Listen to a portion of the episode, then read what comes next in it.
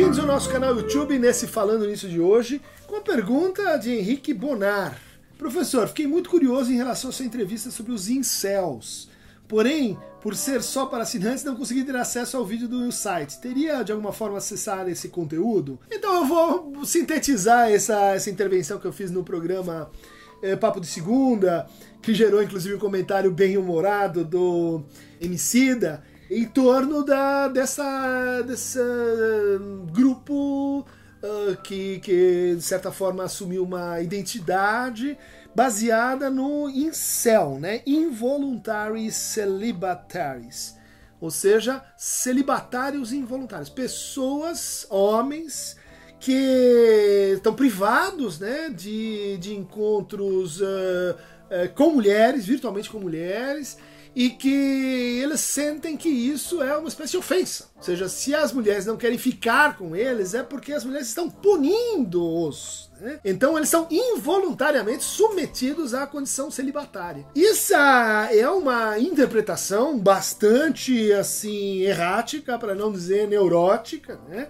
É, de como funciona o desejo humano. De que o fato de que uma mulher não, uh, não se interesse por você, não olhe para você, teria que ver assim com, com, a, com algo assim que seria um problema dela e não seu. Não que você não está conseguindo se apresentar, você não está conseguindo se colocar, você não, não está conseguindo dizer do seu desejo por esta, por esta mulher ou por esta outra pessoa. Né? Isso, curiosamente, é um fato histórico, infelizmente, muito repetitivo. Né? É uma fantasia masculina recorrente, né?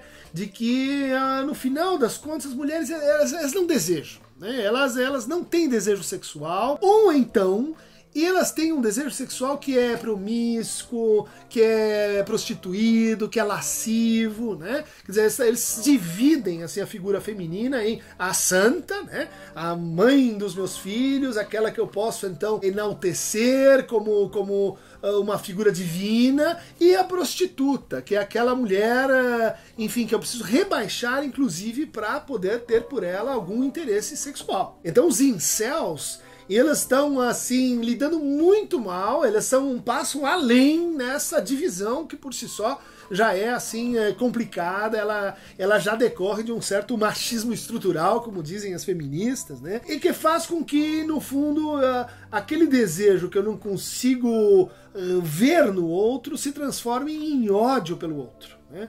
Aquele reconhecimento que o outro não me dá se transforma em ódio por ele. Então aí eu, num próximo passo, me autorizo ao que? A agredir as mulheres, a agredir aquela pessoa que eu, no fundo, desejo muito, que eu gostaria muito de o quê? De ter.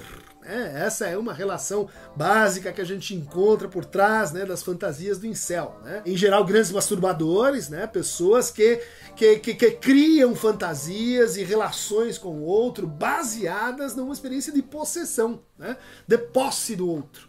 E como o outro assim não se entrega a essa fantasia, elas se invertem isso numa ação, né, em que eles se sentem possuídos eles uh, se sentem assim invadidos, eles se sentem ofendidos por essas pessoas que não querem assim se aproximar deles, não querem amá-los. Essa é uma posição subjetiva muito ruim, muito muito assim é, é, inclinada para a violência, porque no fundo está baseada numa fantasia também muito recorrente entre os homens de que é, eu, eu devo ser amado pelo que eu sou, não pelo que eu faço. Né?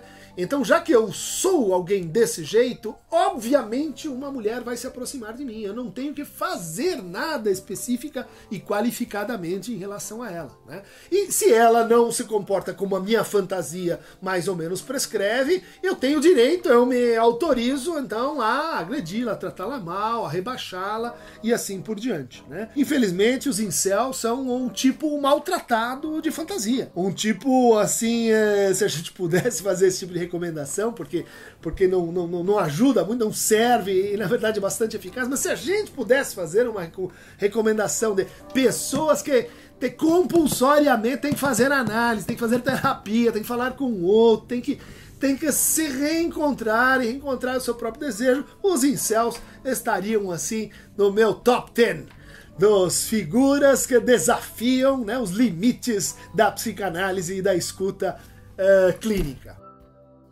Quem quiser receber mais fragmentos demoníacos, perversos, machoformes, clique aqui no Aqueronta Movemo e se inscreva no nosso canal.